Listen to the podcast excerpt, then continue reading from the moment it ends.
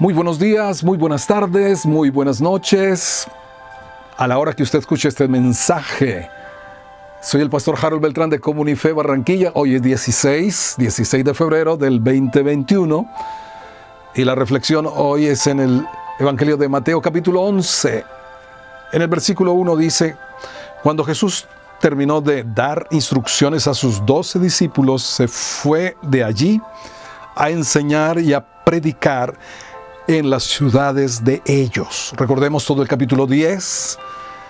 Jesús al ver la necesidad de las personas establece, desarrolla un plan, llama a sus doce, los empodera y les da instrucciones precisas frente a lo que se pueden encontrar en esta misión. Y luego Él sigue en su labor misional.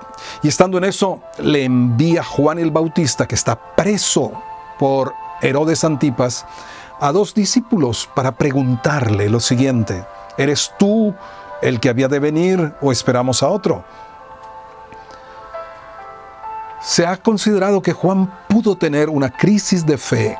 Algunos lo ven de esa manera, otros lo ven que mandó a sus discípulos para que se conectaran con Jesús, pues los días de Juan estaban contados, pronto iba a ser decapitado podamos retomar respecto a la crisis de fe.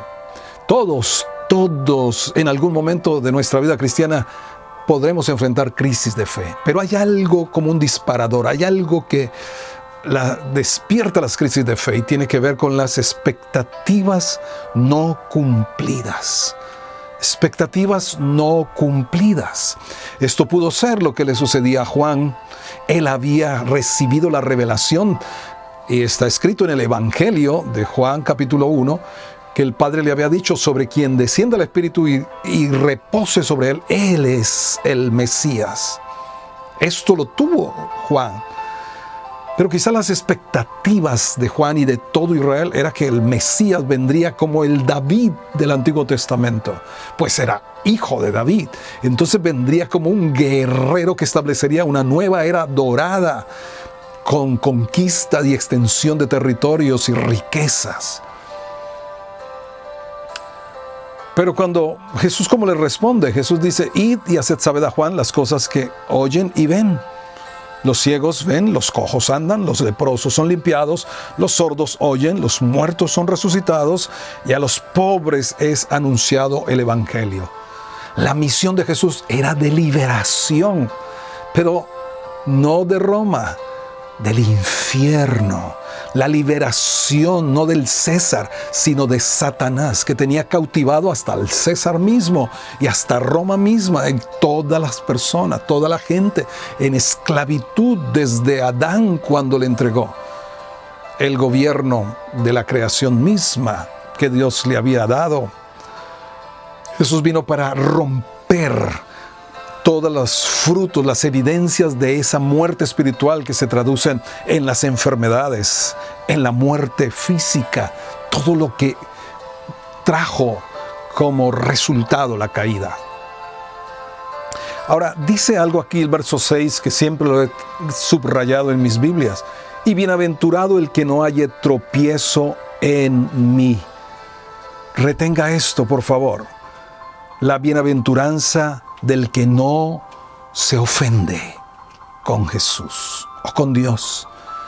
Quizá hoy muchos en todas partes del mundo están ofendidos con Dios porque no cumplió con sus expectativas, porque quizá esperaron en alguna promesa y no se ha cumplido porque pusieron unas expectativas de forma, de lugar, de tiempo, para que se realizara esa promesa.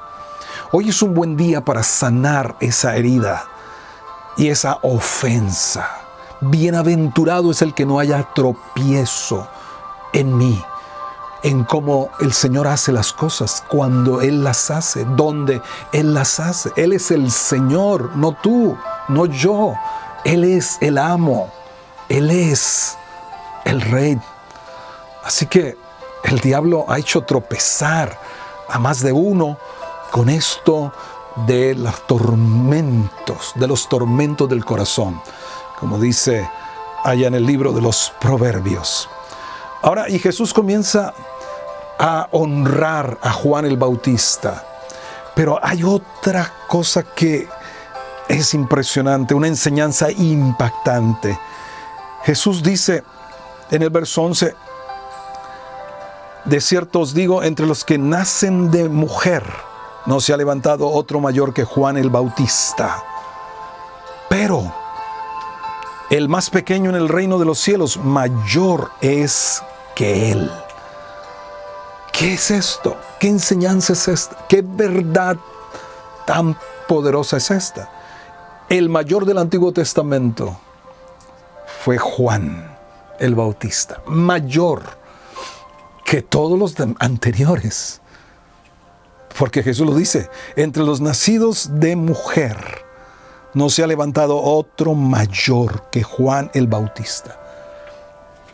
Para el reino de Dios, Juan el Bautista en el antiguo pacto fue mayor que todos.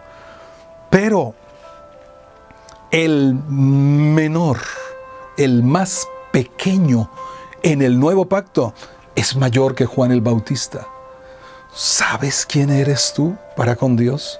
¿Sabes qué representas tú y qué representa este nuevo pacto? ¿Y qué hizo posible esto que el menor en el nuevo pacto sea mayor que el mayor del antiguo pacto? La sangre de Jesús.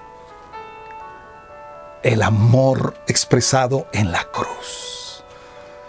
Hemos de vivir entonces con esta revelación que nos pone en plenitud. En el antiguo pacto hubo una medida.